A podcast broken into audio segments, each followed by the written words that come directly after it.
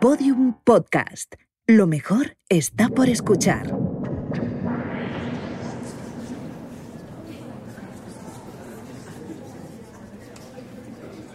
Este lugar es precioso. Es como viajar en el tiempo. ¿Es verdad? Aunque para mí es casi como estar trabajando. ¿A qué te refieres? Verás, yo, yo- yo soy la voz del metro. ¿La voz del metro? Sí. Lo siento, pero no sé de qué me hablas. A ver. Atención, estación en curva. Al salir, tenga cuidado para no introducir el pie entre coche y andén. ¡Eres tú! Te lo dije, ¿eh? Me llamo Javier, por cierto. Yo soy Françoise. François, con ese nombre y ese acento, gata no eres. No, soy humana. Quiero decir que no eres de Madrid. No, soy francesa, aunque llevo algunos años viviendo y trabajando aquí. ¿Te gusta Madrid? Me encanta. Vine para un trabajo y me quedé. Mm, eso me suena. Créeme que no eres la primera ni la última a la que le pasa. Por cierto, si tú trabajas en el metro, podrás contarme un poco más del lugar en el que estamos. Te recuerdo que es mi día libre. Ay, es cierto, perdón, discúlpame. No, no, no te preocupes. Me estaba haciendo de rogar. No solo me encanta visitar este sitio, sino también hablar de él. ¿Lista? Lista. Pues vamos allá.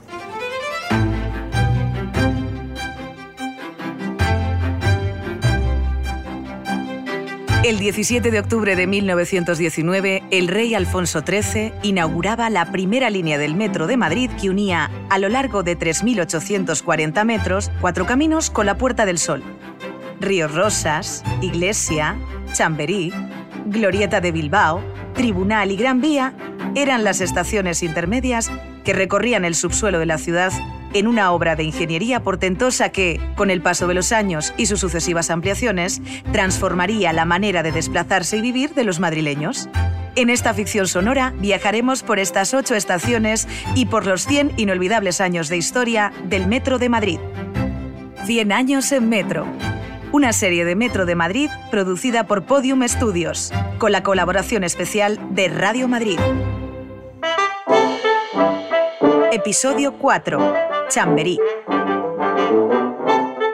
Venir a la estación de Chamberí es, como bien has dicho, viajar en el tiempo. Es volver al Madrid de los años 50 y 60 tan solo bajando unos escalones. La antigua estación de Chamberí pertenece a la primera línea de metro inaugurada en Madrid en 1919. A principios de los 60, la compañía metropolitana decidió aumentar la longitud de los trenes y ante la imposibilidad de alargar esta estación, la clausuró. El cierre definitivo tuvo lugar el 22 de mayo de 1966. Y se ha mantenido como estaba. Sí, es un lugar atrapado en el tiempo. Fíjate en ese anuncio en los azulejos de esa pared. El mejor purgante. Aguas minerales naturales de Carabaña. Depurativas. Antibiliosas. Antiherpéticas. De venta y consumo en todo el mundo. Viuda e hijos de RJ Chavarrí. Madrid. Es maravilloso. Es una lástima que la estación no pudiera utilizarse, pero al mismo tiempo es un regalo para nosotros que se conserve así, como si la hubiéramos guardado en una cajita y nadie la hubiera tocado. ¿Sabes cómo la llamaron durante años? ¿Cómo? La estación fantasma. Ay, no me asustes, qué miedo. No, no te preocupes, no hay nada que temer. Es normal, al permanecer cerrada existían mitos y leyendas urbanas sobre ella, muchas historias. El tren pasaba por ella pero no paraba. Se veía fugazmente durante unos segundos en el trayecto entre Bilbao e Iglesia. Por cierto, ¿a qué te dedicas? Pues ya que lo mencionas, a eso mismo, a contar historias. Soy actriz. Actriz. Sí, y desde hace varios años trabajo aquí en Madrid. Y tanto la ciudad como el país me han recibido con los brazos abiertos. Siempre me he sentido muy querida. Y no solo yo, también mi marido y mi hijo están aquí. Somos muy felices en Madrid. Y por cierto, uso el metro a diario. ¿Ah, sí? Qué extraño que no te haya visto antes. Ya, bueno, no sé. Pero yo sí que te he escuchado. Me gusta el metro. Es limpio, seguro, veloz, fantástico. Pues ¿sabes qué, François? Esta estación tiene también una historia de cine. ¿Ah, sí? Sí. Tras su cierre y después de pasar unas décadas en el olvido, a finales de los años 90, el director Fernando León de Aranoa rodó en ella algunas escenas de su película Barrio, y eso hizo que volviera a hablarse mucho de este lugar. ¡Hijo de puta!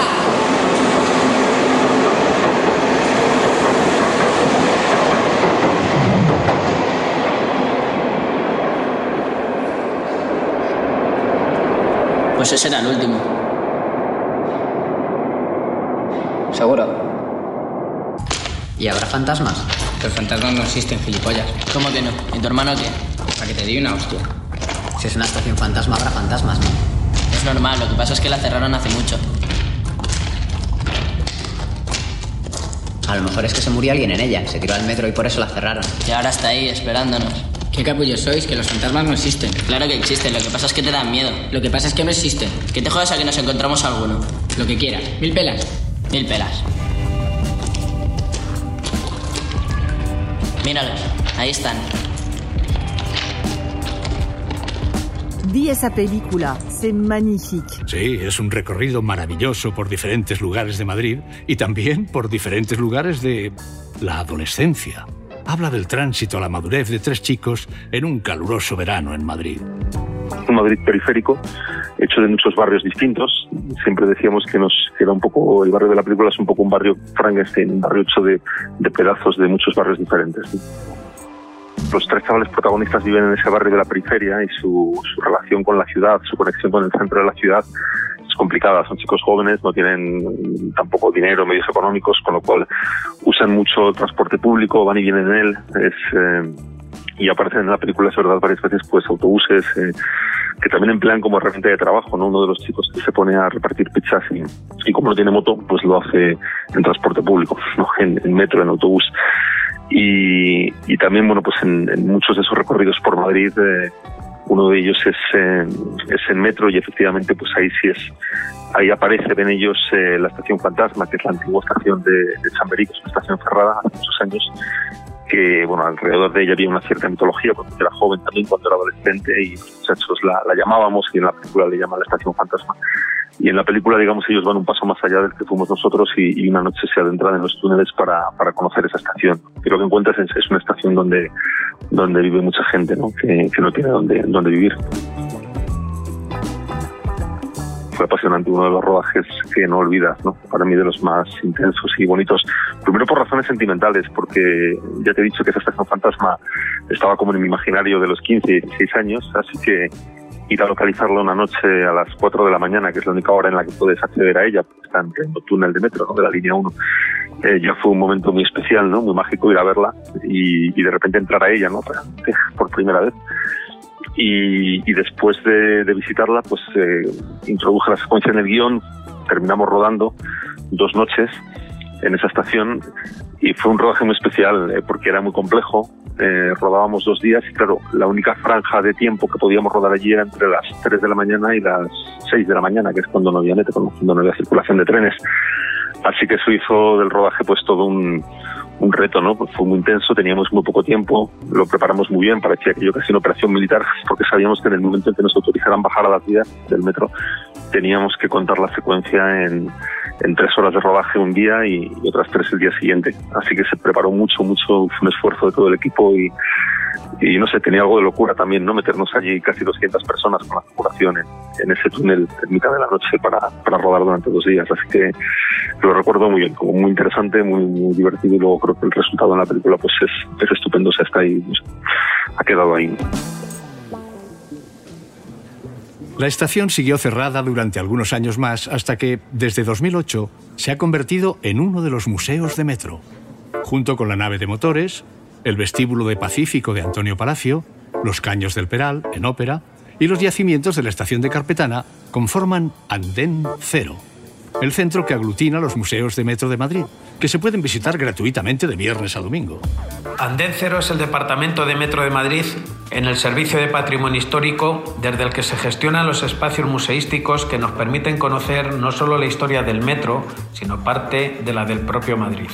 En la estación de Pacífico, un antiguo vestíbulo de 1923 nos muestra a través de los distintos tipos de azulejo cómo se decoraban las estaciones proyectadas por el arquitecto Antonio Palacios. La estación de Chamberí es actualmente uno de los espacios museísticos de Andén Cero de Metro de Madrid. Fue una de las ocho primeras estaciones de la línea 1 de la entonces Compañía Metropolitana Alfonso XIII, inaugurada el 17 de octubre de 1919. Permaneció abierta al público hasta la finalización del servicio del 21 de mayo de 1966. Se cierra porque fue preciso alargar los andenes a 90 metros, ya que los trenes comenzaron a circular con seis coches en lugar de los seis que lo venían haciendo hasta ahora y en esta estación no se pudo hacer esa obra porque se encontraba en curva.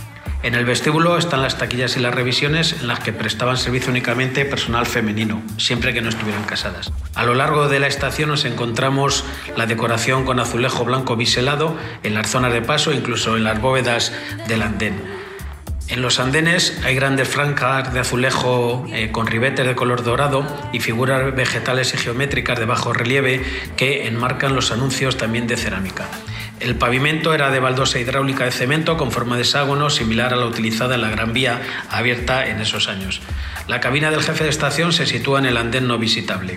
Desde el pasado mes de marzo se ha añadido a su contenido habitual una museografía novedosa que nos permite contemplar cómo era el trabajo que realizaban los agentes de la estación en aquellos momentos.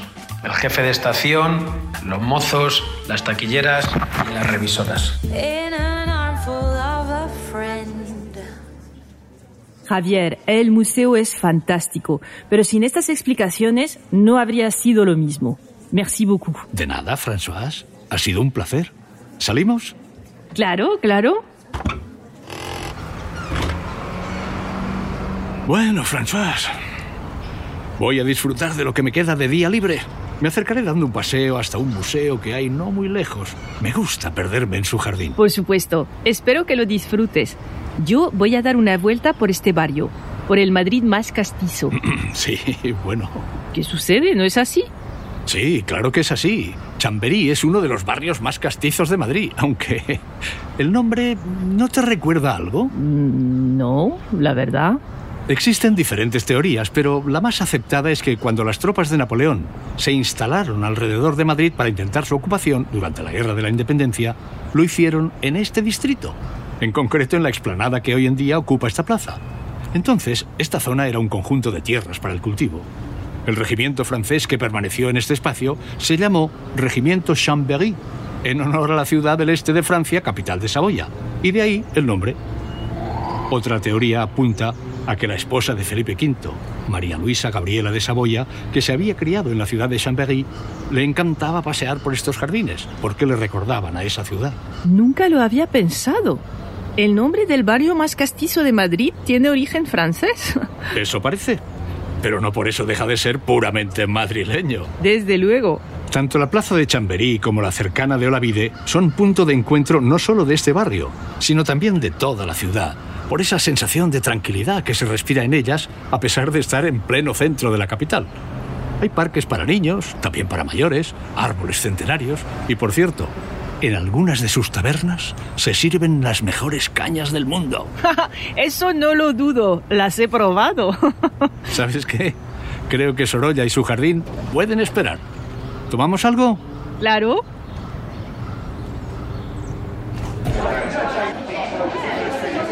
Dos cañas, por favor. 100 años en Metro. Una serie escrita por David Barreiro y dirigida por Ana Alonso. Diseño sonoro, Roberto Maján. Producción, Jesús Blanquiño y Jimena Marcos. Narración, Uri Beltrán. Con Javier Dotú como narrador principal. Natalie Pinot como François. Idea original, María Jesús Espinosa de los Monteros, con la colaboración especial de Radio Madrid.